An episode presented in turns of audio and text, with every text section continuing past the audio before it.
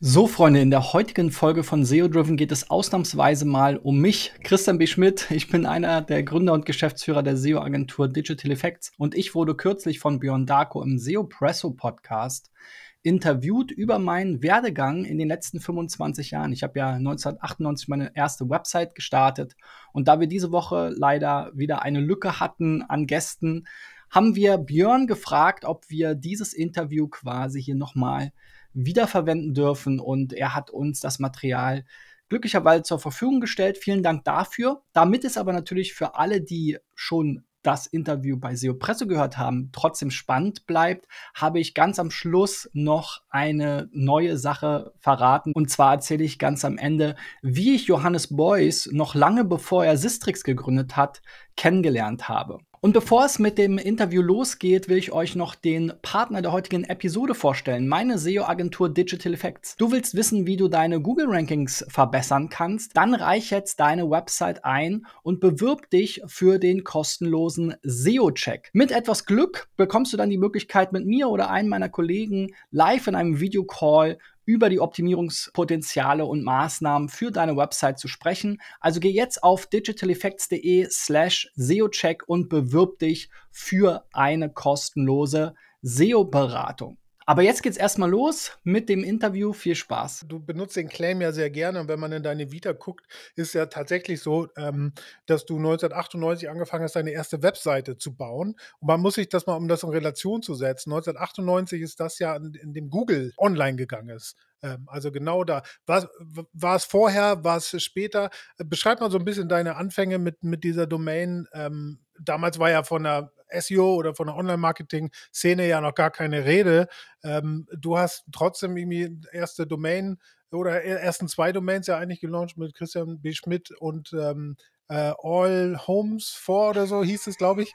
äh, was, hatte ich. was hatte ich da geritten? Erzähl mal ein bisschen. Ja, also ich war schon immer, äh, auch schon äh, in der, also da war ich ja noch Schüler, ne? Ich glaube, äh, ohne jetzt 16, äh, 17 oder was war ich da. Da war ich noch Schüler und ich habe schon in der Grundschule angefangen, mit, ähm, äh, mit Schülerzeitungen. Ja? Und meine Idee war immer irgendwie, ich hatte immer dieses äh, ja, unternehmerische Gen. Ich weiß gar nicht warum. Meine Eltern sind keine Unternehmer, sind ganz normale Arbeiter. Ähm, und für mich war es aber so, dadurch, dass ich eben aus dem Arbeiterverhältnissen kam, gab es jetzt nicht irgendwie die Firma, die ich erben konnte oder äh, die Millionen, womit ich dann meine Firma starten kann. Und früher war ja quasi eine Firma starten auch super teuer. Und für mich war dann natürlich das Internet total spannend, weil man quasi kostenlos irgendwie was starten, was aufziehen konnte. Ne?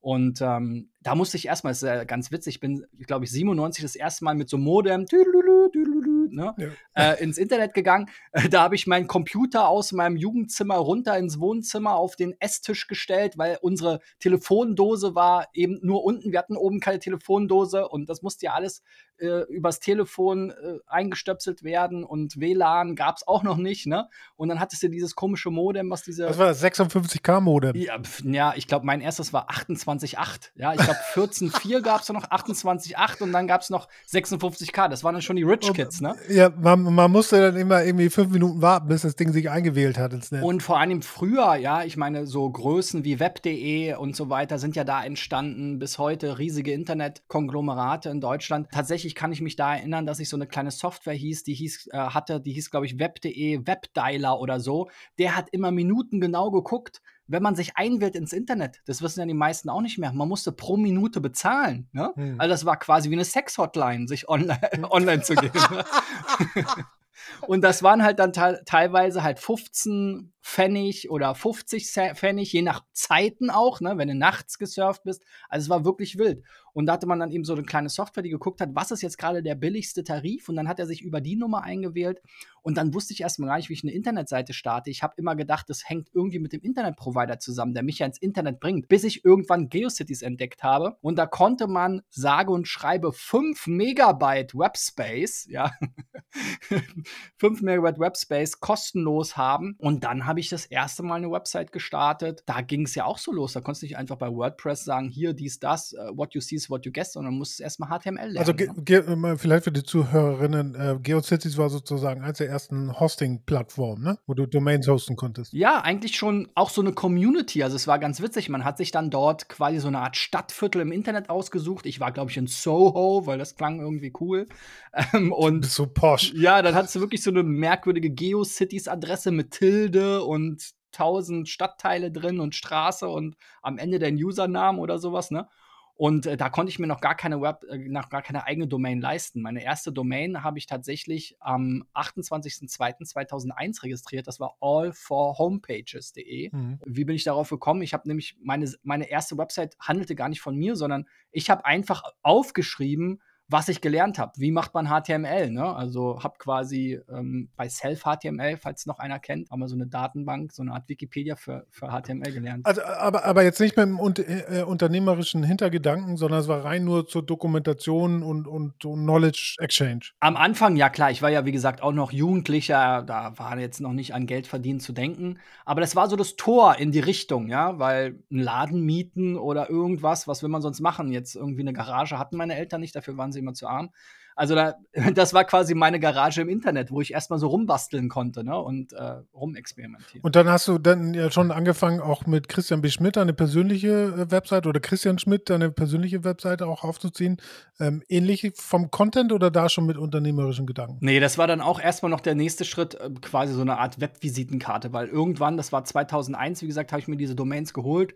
Ähm, ich habe dann 2002 quasi das erste Praktikum gemacht. Also da war schon klar, irgendwie jetzt geht es irgendwann mal in Richtung Beruf. Ja, wenn man irgendwas im Internet machen will, dann braucht man vielleicht mal so eine Art ähm, ja, Internetlebenslauf und das war so ein bisschen mein Internetlebenslauf. Heute macht man das bei Xing, LinkedIn, das gab es ja alles früher gar ja, nicht. Ne? Ja. Und da bist du, also das Praktikum war dann sozusagen, du bist ja bei Zanox äh, gelandet, also früher ein Affiliate-Netzwerk, was heute, glaube ich, Awin heißt, ne? Äh, oder gemerged worden ist. Ja. Ähm, also bist dort gestartet als Praktikant und dann ähm, rübergegangen als Account Manager, um Affiliate äh, zu betreuen, Affiliate genau, zu betreuen. Weil das war so genau dann der erste der Punkt. Ich habe dann verstanden, wie man Internetseiten baut, aber ich habe keine Ahnung gehabt, wie man damit Geld verdient. Ne? Also ja. ich habe dann natürlich mal gelesen, hier im Internet Geld verdienen, dies, das. Und das hat mich halt super interessiert und deswegen war ich total froh, dass es in Berlin eine Firma gab. Ich musste zwar von Spandau bis nach Karlshorst, ich glaube, eine Stunde mit der Regionalbahn und S-Bahn und Bus und äh, Straßenbahn irgendwie tingeln, aber das war für mich so äh, aufregend. Ich weiß noch,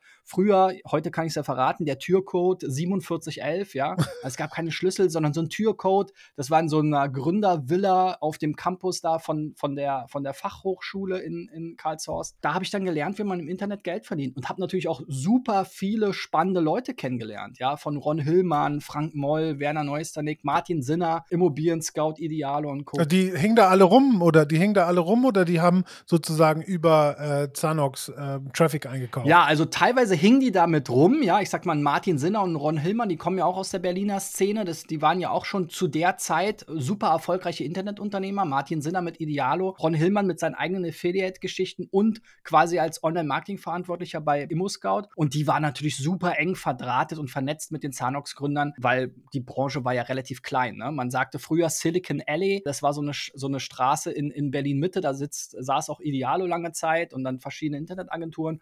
Und wir waren dann halt so ein bisschen die Ossis quasi. war das die Schweter Straße? Ähm, nee, die Chausseestraße, glaube ich. Chausseestraße oder sowas, ja. Also da waren, waren dann, äh, saß Idealo, glaube ich, eine lange Zeit. Ja, da war ich dann halt als kleiner Piefke, der gerade so ein bisschen HTML, PHP, CSS gelernt hat und war dann Praktikant äh, tatsächlich im Kundenservice, hieß es früher äh, bei Zanox. Äh, und das, da gab es zwei Seiten natürlich. Einmal die Advertiser, das war natürlich so ein bisschen das seriösere Business, sage ich mal. Und ich als, als Praktikant bin dann erstmal in diesen, in diesen Publisher-Bereich gerutscht. Ne? Und äh, war dann tatsächlich auch nach meinem Praktikum, haben die gesagt, super, Christian, bleibst du bei uns. Ähm, ich glaube, ich habe dann in meinem ersten Jahr 1500 Euro plus Bonus verdient oder sowas. das war natürlich auch absolute Ausbeutung. Ja, schöne Grüße. Aber ähm, für mich war das geil. Ich habe mein erstes Geld verdient. Wie gesagt, komme aus äh, bescheidenen Verhältnissen. Und man wurde natürlich auch als, sag ich mal, jemand, der dann bei Zanox mitentschieden hat, welche Publisher welche Provisionen bekommen, wurde man natürlich auch gerne mal zum, zum Cocktail, zum Bierchen auf die eine oder andere Party, Konferenz und sonst was eingeladen. Das heißt, also man hat natürlich auch ein bisschen äh, davon profitiert. Aber kann man, ich meine, damals zu dem Zeitpunkt 2002 war ja das Internet überhaupt nicht mal ansatzweise in der Dimension ähm, da, wie es heute ist. Ne? Das heißt, früher gab es dann ja weniger Player, die ähm, schon äh, herausgefunden haben, dass äh, sich im Internet Geld verdienen lässt. Ähm, Idealo oder andere Preisvergleichsseiten oder e egal was für Seiten. Und um sozusagen Traffic einzukaufen, war ja Affiliate oder ist ja Affiliate eigentlich immer noch, aber war Affiliate ja eigentlich eine der größten, wie gesagt, Google war ja noch nicht so weit, äh, dass man äh, wusste, dass da irgendwie ähm, guter Traffic rauskommt. Das heißt, Affiliate war eine der einzigen Möglichkeiten, eigentlich um Traffic von anderen Webseiten ähm, ähm, einzukaufen, sozusagen. Ne? Das heißt, das muss ja ein recht wilder Westen gewesen sein damals. Erzähl, mal so, erzähl doch mal so ein bisschen, wie die Affiliate-Branche damals war. Ja, ja, also da gibt es wirklich viel, viele Stories, also von irgendwelchen Aftershow-Partys nach den Konferenzen, wo sich dann verschiedene Agenturinhaber mit Bierkrügen beworfen haben, weil es natürlich auch darum ging, jetzt quasi seinen Claim abzustecken. Ich als Betreuer der Key-Account auf der Publisher-Seite, ich war tatsächlich der erste ähm, Key Account Manager, ähm, ja, das waren so 25, 30 Leute, als ich da angefangen habe, der dann nur für die Publisher zuständig war. Ähm, ich wurde natürlich auch ein bisschen umworben und, und ne, Martin Sinner hat dann angerufen, hat, hat sich bei mir beschwert, dass er die Affiliate-Partner alle so schlecht bezahlen. Ne? Ron Hillmann kam mit seinem Porsche vorgefahren, ja, hat einmal mitgenommen. Ne? Das war natürlich für mich als, als irgendwie, keine Ahnung, Anfang 20-Jähriger eine ganz andere Welt. Ne? Ähm, und äh, das, das, das war schon richtig wild.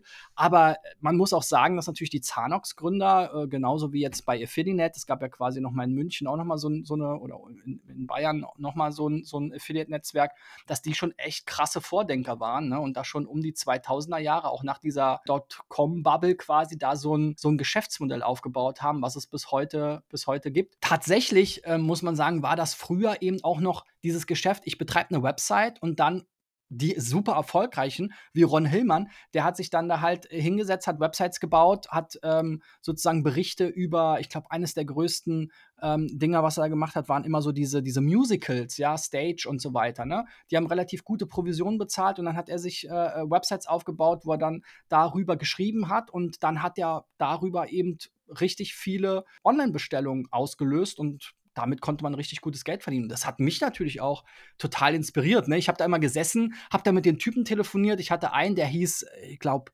Geldsack oder so war sein, äh, war sein äh, Benutzername, ne? Also die hatten dann teilweise auch alle wilde Namen, ne? Das waren ja auch noch so diese Webmaster-Zeit, diese Spammer-Zeit und so, ne? Gab so ein, zwei Online-Shops, die hatten komisch klingende Namen und dann hat er einfach alle Vertipper-Domains registriert, ne? Ähm, die es da gab.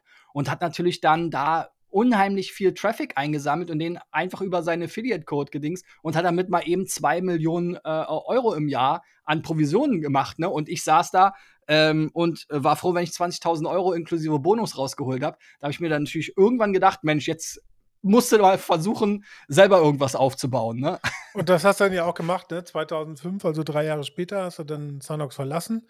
Ähm, laut deiner Aussage, weil du auch eigene Projekte verfolgen wolltest und hast dann tatsächlich Ekato GmbH aufgebaut, ein Preisvergleicher Netzwerk äh, sozusagen. Also kein Preisvergleichsseite, sondern du hast alle Preisvergleicher, die es gab, zusammen auf einem auf einer Plattform zusammen dargestellt. Ne? Genau, also wir haben uns gedacht, hey, es gibt ja sowas wie Idealo schon, da muss ich halt auf idealo.de gehen und dann kann ich das machen. Ich kam jetzt aus diesem Affiliate-Gedanken, ich kannte viele Publisher jetzt, ja, und dann habe ich gesagt, okay, warum hat eigentlich nicht jede Website, jede größere Website im Internet seinen eigenen Preisvergleich, ne? Weil irgendwie, keine Ahnung, heute ist das ja teilweise so mit Gutscheinseiten und so weiter, ne? Und so war es dann tatsächlich auch, dass wir eben für SZ Online, CNET, ZDNet und so weiter, ja, diese Preisvergleiche zur Verfügung gestellt haben. Das heißt, wir haben so eine Art White Label Preisvergleich gemacht. Und auch da konnte ich meine Connections natürlich wieder nutzen, ja. Also ich bin da ähm, dann mit meinen Mitgründern, ähm, Ron und sein Kompagnon damals waren auch ähm, sozusagen Gesellschafter, Investoren bei uns. Da sind wir dann einmal mit dem Porsche äh, und nach unter den Linden zur Deutschen Bank gefahren und haben Geld abgeholt. Ja, das war auch sehr witzig in so, in so einem Hinterzimmerchen. Ne? Um mal so eine GmbH zu gründen, braucht man natürlich ein bisschen Geld erstmal. Und äh, dann haben wir gedacht, ja geil, jetzt sind wir Unternehmer, haben uns ein großes Dachgeschossbüro äh, angemietet mit Blick auf den Fernsehturm, ja. Und dann war nach einem halben Jahr oder so das Geld alle. Und äh, dann mussten wir erst mal überlegen, was machen wir jetzt. Ist, ist nicht geflogen, weil äh, niemand die White Labels wollte oder, oder woran, hat's woran ist gescheitert? Ja, sowas nicht, aber es sind, es sind natürlich tausend Sachen. Ne? Also auf der einen Seite haben wir natürlich erstmal dann selber geguckt, wie können wir jetzt mit der Suchmaschinenoptimierung nach vorne kommen, weil unser Gedanke war natürlich, wenn wir jetzt bei keine Ahnung, cnet.de, ja, oder bei szonline.de oder sonst was dabei sind. Auf der Website, dann verlinken die uns dort äh, in der Hauptnavigation und dann brauch, können wir eigentlich Geld zählen. Ne? Diese, diese Annahme ist natürlich nicht so ganz eingetroffen. Ne? Ähm, einerseits waren die äh, natürlich auch ein bisschen zurückhaltend mit, ja, also jetzt da oben im Hauptmenü, nee, wir machen erstmal einen Link im Footer und Google hat das dann so langsam indexiert, dann haben wir versucht, das zu optimieren. Martin Sinner hat ja immer gesagt, nein, ich gebe meinen Katalog nicht raus und er hat ja auch recht behalten, ne? weil es ist, diese Daten sind ja das, das Gold gewesen, dieser Content, den er da hatte. Ne? Das war dann so ein bisschen unser Fehler, dass wir gesagt haben, ja, wir haben uns auch unsere Produktdatenbank aufgebaut mit diesen ganzen Affiliate-Feeds und haben den aber dann tausendfach im Internet verteilt. Also wir hatten dann am Ende, ich glaube, 6.000, 7.000 verschiedene Websites, die eben quasi unseren Preisvergleich integriert hatten. Und dann hat Google natürlich auch irgendwann gesagt, da brauchten sie jetzt nicht wie bei Thomas Promny einen eigenen äh, Server für, der den ganzen Spam finden konnte, sondern dann hat Google irgendwann gesagt, ja wunderbar, also hier auf dieser, auf diesen zwei, drei Servern von den Jungs da aus Berlin, da laufen halt jetzt 6000 von diesen Seiten. Dann ging der Hahn irgendwann zu, ne? Aber so ein paar hunderttausend Euro konnten wir damit schon auch äh, umsetzen. Jetzt hast du ja aber eigentlich dann äh, eher so einen starken Affiliate-Background, sage ich mal. Äh, äh, wie bist du denn da an SEO gekommen? Also ging es dann wirklich los mit, mit deinem eigenen Projekt Ekato? Weil du wolltest halt äh, äh, damit Traffic generieren und hast gemerkt, dass halt über Suchmaschinen Traffic da war? Oder wie hast du erkannt, dass äh, sozusagen Suchmaschinenoptimierung da ein gängiges Mittel ist? Rückblickend betrachtet ging das quasi sogar schon mit meiner ersten Website los, weil da habe ich irgendwann so kleine Tools gebaut, weil so ein bisschen programmieren konnte. Ich habe mir da noch den Compagnon, den Andreas dazu geholt, mit dem ich bis heute die Agentur mache. Der konnte noch ein bisschen besser programmieren als ich. Und wir haben dann so kleine Tools gebaut. Und ich hatte unter anderem so einen News-Ticker. Und den konnte man halt kostenlos quasi auf seiner Homepage entführen führen und da, das war ein JavaScript und dazu gab es immer einen NoScript-Code. Mhm. Und in dem NoScript-Code stand halt, weil wir uns gedacht haben, Mensch, jeder, der es nicht sehen kann, der soll doch auf unsere Webseite gehen, diese News, diese Webmaster-News lesen. Und das war quasi unsere erste Link-Spam- Kampagne, weil wir dann halt, ein, keine Ahnung, ein paar hundert Seiten hatten, die dieses Skript eingebaut haben. Und dann kamen schon auch mehr Besucher. Wir haben am Anfang immer gedacht, ja, okay, ja, klicken jetzt lauter Leute darüber, aber irgendwann kam das natürlich auch über Suchmaschinen. Anfangs hat man noch seine Website eingetragen bei Firebird und wie sie alle hießen, Yahoo und so weiter. Ne? Und dann natürlich mit Zanox habe ich natürlich dieses Big Business und die großen SEOs äh, kennengelernt, ne? die dann eben mit großen Skripten aus den Produktkatalogen, das war auch immer ein Riesenthema. Ja, CBS, kannst du mir den Produktkatalog besorgen. Da kommt auch diese Spitzname her. Also Zanox hat jeden Mitarbeiter quasi so ein, so ein, äh, so ein zwei, drei Letter zugeordnet als Username und bei mir war es dann halt CBS. Ne? Die wollten dann eben immer die Produktkataloge und die guten Konditionen, die guten Provisionen haben als Premium-Affiliate. Ne? Und dann habe ich mich halt bemüht, dass sie diese, diese Daten bekommen. Und daraus haben die dann halt ja so Spam-Websites gebaut, die dann eben ähm, richtig, richtig Asch gemacht haben. Ja, du Spammer. ja. Beschreib mal so ein bisschen die Szene damals, weil ich habe ja gesagt, 98 war ja von der Szene noch nicht zu sprechen. Du bist in 2002 zu Zanox, da haben sich ja schon die ganzen ähm, Internetunternehmer sozusagen getroffen und auch bis 2005 hast du dann ja im Prinzip auch viel Kontakt gehabt mit der damaligen sich bildenden äh, Internet, SEO, Online-Marketing-Szene. Beschreib mal so ein bisschen, äh, wie, wie, wie die war damals. Ja, also viel hat man natürlich über diese Stammtische oder Events sich kennengelernt. Ne? Also es gab zum Beispiel im Affiliate-Bereich immer den Affiliate-Stammtisch. Den gibt es, glaube ich, bis, bis heute, heißt jetzt, glaube ich, Affiliate Networks. Am Flughafen in, in, in München. Das heißt, da ist man äh, drei, vier Mal im Jahr hingeflogen. Dann gab es die OMD, Vorgänger von der Demexco in Düsseldorf. Da waren natürlich ganz grandiose Partys, ne? Da ging es dann immer darum, abends die Partytickets zu sichern. Ist ja heute bei der Demexco noch so, ja. Ja, Demexco, äh, ne, die Partytickets äh, auch ein Thema. Das ist ja im Prinzip einfach nur umbenannt und an einen anderen Standort gegangen. Ja, und dann gab es natürlich auch eine Berliner Szene, ne? Also zum Beispiel ich kann mich auch erinnern, ich saß auch mal mit Martin Sinner von Idealo in, in, in so einer Pizzeria in Prenzlauer Berg und äh, ne, habe ich ihm mal so ein bisschen erzählt, was da, was wir da planen mit Ekato und so weiter. Das fand er natürlich irgendwie nicht so lustig, glaube ich. Es war einfach klassisches Networking. Ne? Also die Branche war so klein, dass man sich, wenn man auf die Events gegangen ist oder wenn man irgendwie in der Branche gearbeitet hat, sich automatisch über den, den Weg gelaufen ist Und es war natürlich auch noch so mehr jetzt, äh, ja, viele Einzelkämpfer, ne? Also Einzelkämpfer, äh, die irgendwie nebenberuflich äh, Websites gebaut haben oder ähnliches, ne? Das hat sich ja alles super krass professionalisiert heute. Und diese Webmaster-Szene, sage ich mal, gibt es ja fast gar nicht mehr. Also wer betreibt heute überhaupt noch eine Website als Einzelperson? Ne? Also ist, auf die Idee kommt man ja gar nicht mehr. Wenn, dann würde man heute Influencer bei Instagram werden oder so ein Quatsch. Ne? Ganz früher, bevor ich da beruflich zu, zu tun hatte, gab es einfach diese Foren. Ne? Es gab Forensoftware und dann gab es zwei, drei Webmaster-Foren und dann hat man sich da in den Foren unterhalten. Ne? Und dann gab es da verschiedene so wie heute Facebook-Gruppen, wo man dann eben sich über die verschiedenen Themen unterhalten hat. Und da kenne ich bis heute noch Leute wie Sebastian Fiebiger oder so, die ich in der Zeit irgendwie vor 20, äh, 25 Jahren oder was bald äh, kennengelernt habe, über irgend so ein Internetforum. Ne? Und dann hat man sich irgendwann getroffen. Das war natürlich auch creepy. Ich war noch ein junger Kerl und dann treffe ich mich plötzlich mit irgendwelchen fremden Erwachsenen, die ich im Internet kennengelernt habe. Ne? Würde man heute sagen, ding, ding, ding, ding. Ne? das wir die Eltern immer verbieten. Ja, ja genau. Aber äh, du, du, hast ja, du hast ja gerade schon gesagt, irgendwie ist das dann so, hat sich das so ist so eher so ein Blending gewesen, so ein Fading äh, in, in die Beratung, weil die Leute gesagt haben, ey, kannst du nicht mal, komm doch mal hier. Und, und, und das war sozusagen für dich auch dann ähm, Dreh- und Angel oder äh, eine Entscheidungskriterium dafür zu sagen, okay, pass auf, dann äh, starte ich jetzt meine eigene Agentur mit Digital Effects. Genau, ja, also wir hatten halt dann, ähm, nachdem Ekato gescheitert war, das war ja die große, der große Traum, ne, dass man ein Startup gründet und das war ja auch diese, die Zeit der deutschen Startups. Deutsche Startups ist in der Zeit entstanden, also deutschestartups.de, das Blog. In der Zeit ist Gründerszene entstanden. Natürlich auch die Leute habe ich alle kennengelernt, ne? Und äh, war auch mal auf der einen oder anderen Party ja, äh, von, von, von den Leuten eingeladen. Und das war natürlich super spannend. Da war einfach der große Traum da, hey, es gibt diese, diese Internet-Startups, StudiVZ war da zu der Zeit ein Riesenthema irgendwie für Millionen und Abermillionen verkauft. Und ja, es gab auch die internationalen Firmen, die irgendwie auch was ähnliches gemacht haben, so Shops, ne? Vielleicht kennt man das heute noch so, diese Amazon A-Stores, also dass man sich bei Amazon so einen kleinen Shop zusammenbasteln kann. Also das war richtig so ein Ding in, in, in so einer gewissen Zeit. Ich hatte sogar mal ein Meeting äh, mit Alexander Samwa in einem Hotel in Berlin-Mitte, ja, war auch sehr witzig, ja. Da stand ich dann an wie so ein kleiner Schuljunge, äh, 15 andere vor mir und dann äh, Alexander saß da in so einer Couch-Ecke und hat dann einen nach dem anderen durchgewunken. So pitchmäßig, Hülle der Löwen mäßig. Genau, was? ja, Pitches, ne? Also die Jungs haben, haben sich dann ins Hotel, in die Hotellobby gesetzt und haben dann Termine, Termine, Termine, ne? Und dann saß ich da, saß ich da mit, mit meinem Laptop und äh, hab ihm erzählt, dies, das, ne?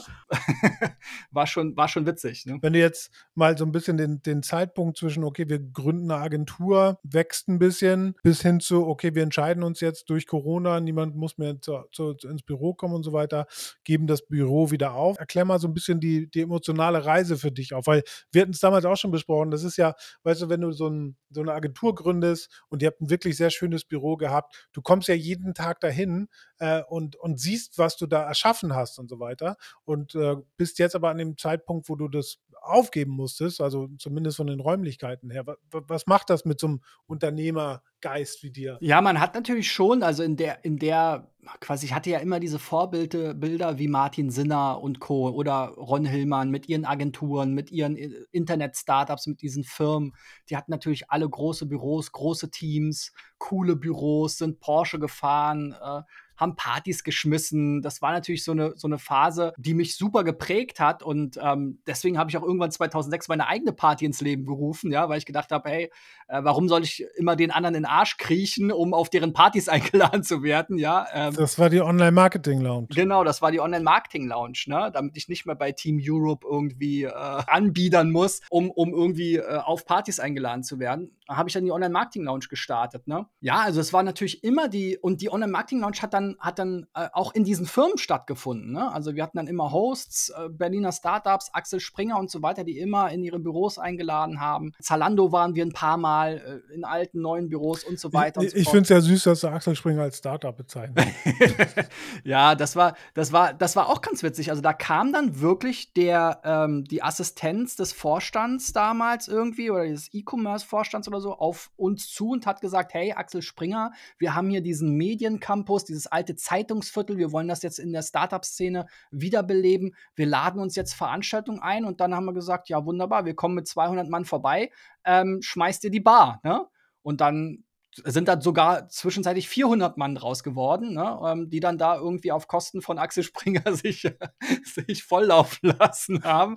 Ähm, und das, äh, so das war können die gut. Ja, so war das, so war das dann, ne? Aber ja, klar, also wie gesagt, das Vorbild war immer natürlich irgendwie man, also so das, im Internet gibt's ja wenig Greifbares. Das hatte ich auch in meiner Eröffnungsrede von unserem ersten ernsthaften Büro, nach diesem Fehlgriff mit dem Dachgeschoss, wo wir gedacht haben, jetzt haben wir es geschafft, was wir dann nach einem Jahr abgeben mussten, sind wir dann natürlich getingelt durch irgendwelche Coworking Spaces, Untermieten und so weiter. Und das war dann so das erste Mal richtiges Büro, Glasfaser-Internet, selber ausgebaut, mit riesiger Küche, mit so einem Empfangsbereich, mit dem Firmenschild, so schön mit Street Art noch auf der SEO Campix gemacht und so weiter. 25 Arbeitsplätze, YouTube und Podcast-Studio mit keine Ahnung was, wie viel äh, Technik und Lichtern drin. Und das war schon so dieses Ziel und das ist ja dieses Greifbare gewesen. Ne? Also das erste Mal irgendwie was, das ist meine Firma hier. Ne? Wir machen nicht nur dieses in diesem Internet ähm, irgendwelche Sachen. Und als Agentur arbeitest du ja auch am wenigsten für deine eigene Website. Also auch da hast du nichts in der Hand. Ne? Du hast ja da deine, deine, deine Agentur-Website, aber in der Regel arbeitest du für andere Firmen. Das heißt, du bist da immer irgendwie so der, der, das, das fünfte Rad am Wagen.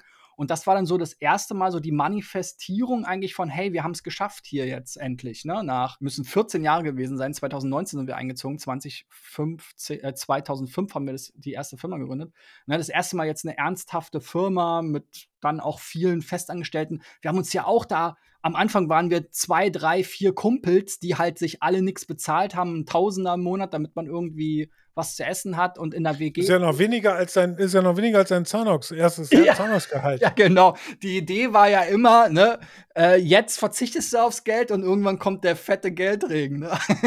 Nur der Geldregen kam, kam halt nie. Aber so hat man halt angefangen und dann hat man irgendwann, ne, kam man auf die Idee, ja cool, ich war mal Praktikant, die haben mir als Praktikant nichts bezahlt. Irgendwann hatten wir mal 15 Praktikanten in der Agentur, ja, gibt es noch Fotos von. Und alle kein Geld bekommen. Haben alle kein Geld bekommen, ne? Das waren alles Pflichtpraktika in irgendwelchen Studiengeschichten, teilweise auch aus dem Ausland, Frankreich, Spanien und so weiter. Die haben dann so ein Erasmus-Ding gemacht. Da gab es dann richtig Organisationen, die die dann da irgendwie vermittelt haben. Ne? Und wir haben gesagt, ja, immer her damit, immer her damit. Ne? Und dann hatten wir da 15 Leute, die keine Ahnung von Tut und Blasen hatten, plus wir, die keine Ahnung hatten, wie man so einen Mäusehaufen organisiert. Und das haben wir dann Agentur genannt. Ne? Und äh, die, das hat sich natürlich mit der Zeit äh, schon ein Stück weit gewandelt, bis man dann halt auch mal genug Umsätze macht, die ersten Kunden hat, die sechsstellig im Jahr irgendwie auch mal Budgets platzieren und so weiter. Und dann, ja, das war natürlich so ein Punkt, wo es schon auch eine Welt zusammengefallen ist für mich. Ne? Hat sich dann seitdem was verändert? Also hat sich was verändert zum Guten oder zum Schlechten, seitdem ihr jetzt eine Full Remote Agentur seid, sage ich mal? Ja, ich würde sagen, sowohl als auch. Also eigentlich hat sich jetzt normalisiert. Es ist deutlich weniger Stress, gerade diese Kundentermine, auch Vertrieb. Das, das ist heute eigentlich normal geworden. Also ich mache meine Videocalls und ich kann auch über die Videocalls das alles verkaufen. Ähm, natürlich gibt es auch mal Kundentermine, wo man hingeht, aber ja un ungern, weil aus heutiger Sicht genauso wie der Weg zum Büro, selbst wenn es nur eine halbe Stunde ist oder so in Berlin oder in einer großen Stadt, ist man schnell mal eine halbe Stunde unterwegs, auch wenn das Büro gar nicht weit weg ist. Aber jetzt mir vorzustellen, für einen einstündigen Termin eine Stunde zum Kunden zu fahren und eine Stunde wieder zurück. Oder ich habe Kunden in, in der Nähe von Hamburg einmal im Monat besucht. Da bin ich für drei Stunden Termin sechs Stunden Auto gefahren. Anfangs habe ich versucht mit der Bahn, das ist dann ein paar Mal schiefgegangen, dann hatte ich darauf auch keinen Bock mehr. Ne? Früher, als, als, ich, als ich jung war, da, da war das für mich Lifestyle. Da war ich auch, keine Ahnung, 20 Mal äh, im Flieger pro Jahr und bin nach München geflogen, weil das war irgendwie cool. Das war das, was die Big Boys machen, die Business machen. Ne? Und jetzt jetzt mit Familie, Kind und so weiter, Sch Schulkind, dies, das, dann auch in der Corona-Zeit, Kind auch gar nicht in der Schule und so weiter. Und dann hast du ja auch zu Beginn meiner Karriere, unser Sohn ist jetzt acht Jahre alt, ähm, war das auch noch so, ne? Da war der halt von, keine Ahnung, von acht bis 17 Uhr oder so in der Kita. Wie traurig ist das denn, ne? Also da, da will ich eigentlich auch nicht mehr zurück, ne? muss man schon sagen. Ja. Wir sind während der Pandemie noch innerhalb von Berlin umgezogen, um dichter am Büro zu sein, um nicht mehr jeden Tag da äh, eine Stunde, anderthalb im Stau zu stehen. Das hat sich alles jetzt in Luft aufgelöst, so, ne? Also diese Ankerpunkte Knackpunkte im Leben, ne? Wenn man mal überlegt, was das mit einem macht. Mein Arbeitsplatz ist an diesem Ort, also lebe ich ja, dort. Wahnsinn, ne? Aber dass das vielleicht gar nicht der, der beste Ort zum Leben ist, ja. also das kommt dann dann erstmal. Ich bin jetzt Anfang 40, ne? Also ich habe manchmal schon, frage ich mich schon so, ja, was ist eigentlich der Sinn von dem Ganzen, was wir hier machen, ne? Dieser Sinn dafür, dein, dein Wissen zu teilen und auch nach außen ein, ein Storytelling und nach außen auch ein ähm, ähm, ein Thought Leader zu sein. Und du hattest ja am Anfang schon erzählt, du hast deine erste Webseite, hast du im Prinzip aufgeschrieben, was du gelernt hast, damit andere das lesen können. Erzähl mal so ein bisschen, wie, wie du auf die Idee gekommen bist, den SEO-Driven Podcast zu machen, was dich da sozusagen geritten hat, mir Konkurrenz ja. zu machen. Und, äh, und äh, ja, erzähl mal. Gab es einen Podcast 2017 schon? Nee, gab es noch nicht. ja, tatsächlich auch eine wilde Story, ne? Also kurz vor Weihnachten 2016 haben wir ein Schreiben bekommen vom Rentenamt, weiß jetzt nicht mehr, wie es genau heißt. Ähm, und die haben gesagt, ja, wunderbar, die feinen Herren Geschäftsführer, ähm, sie müssen jetzt hier 150 oder ich glaube, es war erstmal 90.000, dann kam das laufende Jahr dazu, also ungefähr 150.000 Euro an Sozialabgaben nachzahlen. Ja, weil wir haben gesagt, unsere Berater haben gesagt, ja, ihr seid hier selbstständig mit eurer Firma, ne? Ihr seid der Geschäfts äh, geschäftsführende Gesellschafter. Das heißt, ihr seid quasi selbstständig, also müsst ihr hier nicht äh, Rente und Sozialversicherung und Arbeitslosenversicherung und so weiter zahlen. Das hat dann das Amt irgendwann anders gesehen und dann mussten wir erstmal 150.000 Euro zurückzahlen. Das war natürlich für uns als kleine Agentur nicht so, nicht so scherzhaft, wo wir gerade froh waren, dass wir quasi die erste Unternehmenspleite äh, mit Ekato so mit einem blauen Auge überwunden haben. Da hat sich dann auch so ein bisschen diese Agentur, von der ich beschrieben habe, mit so ein paar Kumpels und dann 15 Praktikanten ist dann auch so zusammengefallen. Ja, das hat sich dann auch alles zerstritten. Ne? Was machen wir jetzt? Dies, das. Am Ende ist wieder der Kern von mir und Andreas übrig geblieben. Das heißt, wir haben in der Zeit dann auch noch die Anteile abgekauft. Ne? Natürlich jetzt auch nicht irgendwie äh, für Millionen und so weiter, war ja alles nichts mehr wert. Aber so ein bisschen äh, was musste man da natürlich irgendwie noch organisieren. Dann habe ich gesagt, ja, okay, komm, Angriff nach vorne. Was wollen wir jetzt machen? Wir müssen hier Entscheidungen treffen.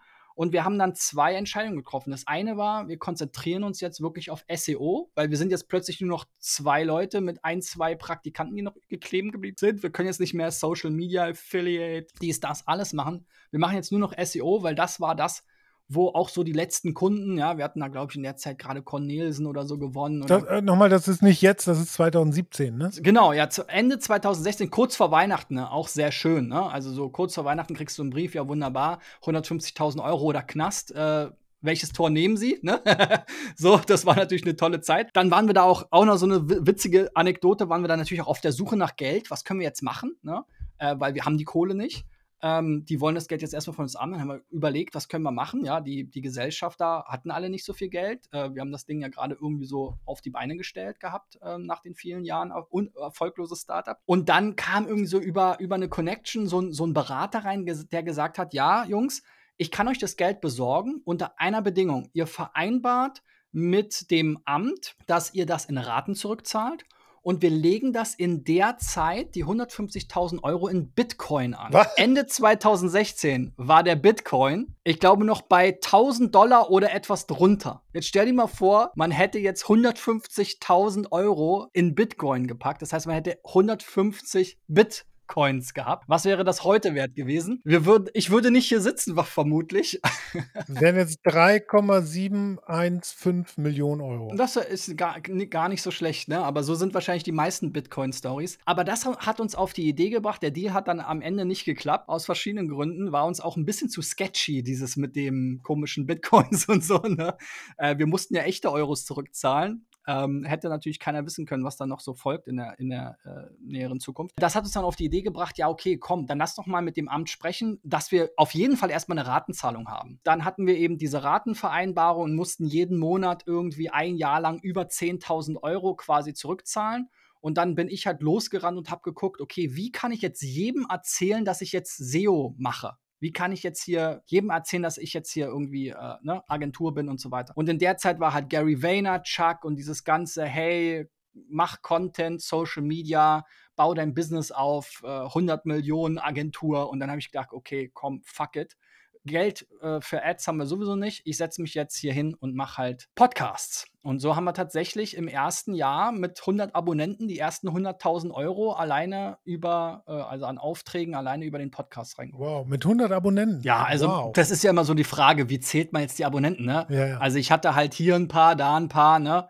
Und äh, dann habe ich das halt natürlich bei Facebook geteilt. Da hatte ich halt meine 700 Freunde oder so. Aber ich hatte im Prinzip bei YouTube und so, da hatte ich halt keine Abonnenten quasi. Ne? Ja, aber das ist ja schon mal eine gute Conversion Rate. Ne? Ich meine, bei 100 Ad-Klicks äh, heißt es nicht immer, dass du irgendwie 100.000 Euro auch als äh, Return bekommst. Also ja, schon nicht schlecht. Also es ist ja schon auch aufwendig Podcasting. Ne? Du musst ja irgendwie mal Leute rekrutieren, musst dich vorbereiten, musst die Gespräche führen, äh, was natürlich der spaßigste Teil ist, das Ganze schneiden lassen und so. Das ist schon ähm, der Aufwand, aber wert für das, was reinkommt, offensichtlich bei dir. Ne? Genau, und das habe ich am Anfang alles noch selber gemacht. Ne? Und ähm, 2018, nach dem ersten Erfolg, 2017, habe ich dann halt auch komplett durchgedreht und habe gesagt, ich mache jetzt jeden Tag, checke ich vier bis fünf Websites. Mein Ziel war 1000 SEO-Checks durchzuführen in diesem Podcast. Und ich habe jeden Werktag bis auf zwei Wochen, also in 50 Wochen des Jahres, habe ich jeden Werktag einen Podcast gemacht, der zwischen 15 und 50 Minuten lang war, sind alle noch bei YouTube zu finden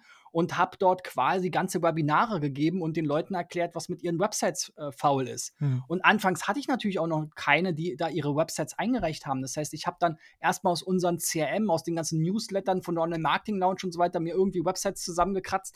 Dann habe ich irgendwann Facebook Ads geschaltet, also auch noch irgendwie Geld bezahlt dafür, dass ich quasi kostenlose SEO-Kliniken gemacht habe da. Ne?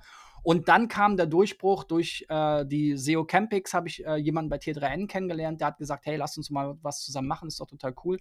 Und dann kam so eine Medienkooperation mit T3N zustande und dann habe ich noch on top zu den fünf werktäglichen Videos, die ich alle selbst geplant, aufgenommen, geschnitten und veröffentlicht habe, habe ich dann noch einmal die Woche eine SEO-Kolumne auf T3N geschrieben. Wow. Und Ende 2018 bin ich quasi tot umgefallen und habe erstmal, glaube ich, drei oder vier Monate gar nichts mehr hochgeladen. Und dann kam eben genau die Phase mit den Interviews. Ja, das äh, kenne ich aber gut. Also ich bin auch manchmal an so einem Anschlag. Ich habe ja noch einen Fulltime-Job nebenbei, mache noch diesen Podcast und manchmal bin ich auch so am Anschlag, dass ich dann auch äh, wirklich keine Lust mehr habe und, und, mich mal kurz, mal kurz durchatmen muss sozusagen. Ne? Ja, ja, tatsächlich. Mittlerweile habe ich da einen Kollegen, äh, der Vollzeit bei uns arbeitet, Mediengestalter Bild und Ton ist und halt diese ganzen Sachen für mich übernimmt, aber trotz alledem ist es immer ein Struggle, ne? Also du musst immer Themen, Ansprechpartner finden. So sind wir ja auch wieder zusammengefunden, ne? Also jetzt äh, bei mir gab es jetzt auch wieder eine Woche kein Gespräch, weil irgendwie äh, der abgesagt hat, der abgesagt hat, der sich nicht mehr gemeldet hat, dies, das, ne? Ist immer ein Struggle und ja, ich bezahle dann Vollzeit-Mitarbeiter, der bei mir in der Agentur arbeitet und ganz normales Gehalt verdient, ne? um diesen Podcast am Leben zu halten, weil ansonsten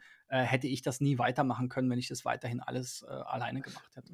Du bist jetzt ja auch seit 98 schon unterwegs, hast jetzt ja auch schon ein paar Leute gesehen, schon ein paar Geschichten gehört, ein paar Success Cases, Fail Cases und so weiter kennengelernt. Gibt es denn in der Branche noch Leute, die dich inspirieren? Und wenn ja, wer ist das? Ja, also ich bin natürlich, ich laufe schon immer noch so dieser Content Creator. Das ist jetzt so meine neue, ne? Anfangs waren das die Startup-Gründer, ne? Die die ganzen ähm, erfolgreichen, an, ganz zu Beginn halt eher so aus der SEO-Szene, später dann die klassischen Startups, ja. Und heute ist es so ein bisschen diese Creator Economy, die ich halt super spannend finde. Und da gibt es natürlich in den USA äh, gerade super viele spannende Sachen. Ich kann jetzt ja gar nicht die eine Person sagen, aber ist schon verrückt, was auch mit Videopodcasts im Business-Bereich in den USA so läuft.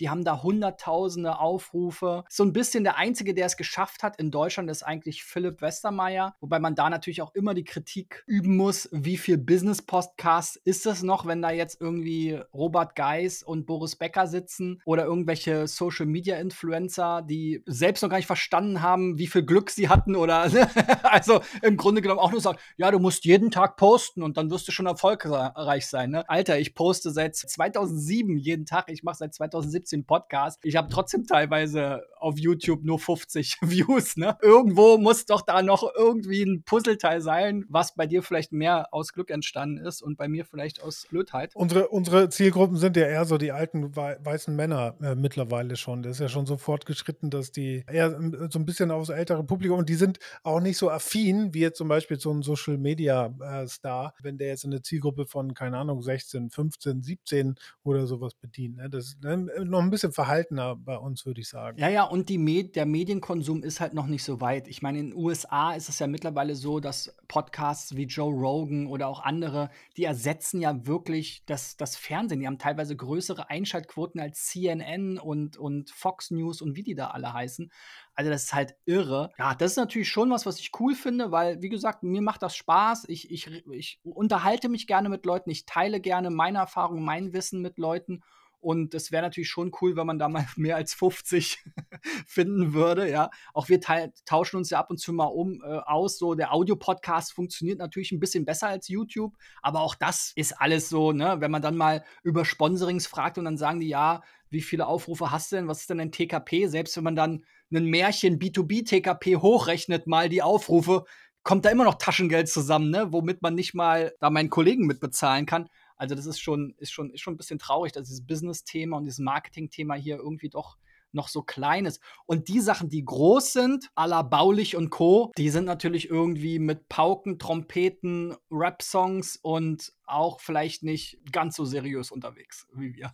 Zum Schluss habe ich euch ja noch versprochen, dass ich euch die Geschichte erzähle, wie ich Johannes Beuys kennengelernt habe. Das war nämlich noch lange bevor er Sistrix gegründet hat. Ich glaube, das muss so 2003, 2004 gewesen sein. Johannes hat nämlich damals eine Website unter dem Namen City Review, glaube ich, betrieben. Das war so eine Art, ja, lokales äh, Branchenbuch oder so eine lokale Website. Tatsächlich war Ron derjenige, der uns zusammengebracht hat, denn Ron war ja, wie gesagt, verantwortlicher auf der Advertiser-Seite bei ähm, Immobilien Scout und wollte eben äh, mit Johannes da auch ähm, zusammenarbeiten und ihm eben auch entsprechende Premium-Konditionen und so weiter zukommen lassen. Das heißt, ich habe tatsächlich Johannes noch ähm, kennengelernt, als er ja vor 20 Jahren noch gar nicht an Sistrix äh, gedacht hat oder die eben Sistrix noch gar nicht gegründet hat. Das war noch mal eine extra Anekdote für euch hier im SEO Driven Podcast. Hört wie gesagt gerne auch bei SEO Presso noch mal rein, denn dort verrät ähm, Björn gleich zu Beginn ein anderes Geheimnis, über das wir ähm, gesprochen haben. Und wenn du wissen willst, wie du deine Website weiter optimieren kannst, dann vergiss nicht, dich für den kostenlosen SEO-Check unter digitaleffects.de slash SEO-Check zu bewerben. So, und wenn dir diese Folge gefallen hat, dann lass mir doch gerne bei YouTube einen Daumen nach oben da. Ihr habt es vielleicht mitbekommen, wir haben quasi heimlich den Videopodcast wieder gestartet, weil YouTube ja ganz groß angekündigt hat, dass Videopodcasts jetzt den ja, Durchbruch erfahren sollen. Äh, wir warten immer noch darauf, aber wir sind immer noch optimistisch, dass es vielleicht auch irgendwann mal so weit ist, dass die Videopodcasts mal mehr als 50 oder 100 Aufrufe bekommen. Ansonsten könnt ihr natürlich immer gerne bei Spotify oder Apple Podcast eine Review da lassen. Bei letzterem gerne auch mit Kommentar, welchen Podcast ihr gehört habt, was euch besonders gefallen hat oder wenn ihr auch Vors Verbesserungsvorschläge habt, sehr gerne auch diese. Nächste Woche geht es dann weiter mit dem regulären Programm, einem neuen Gast. Bis dahin, euer Christian. Ciao, ciao.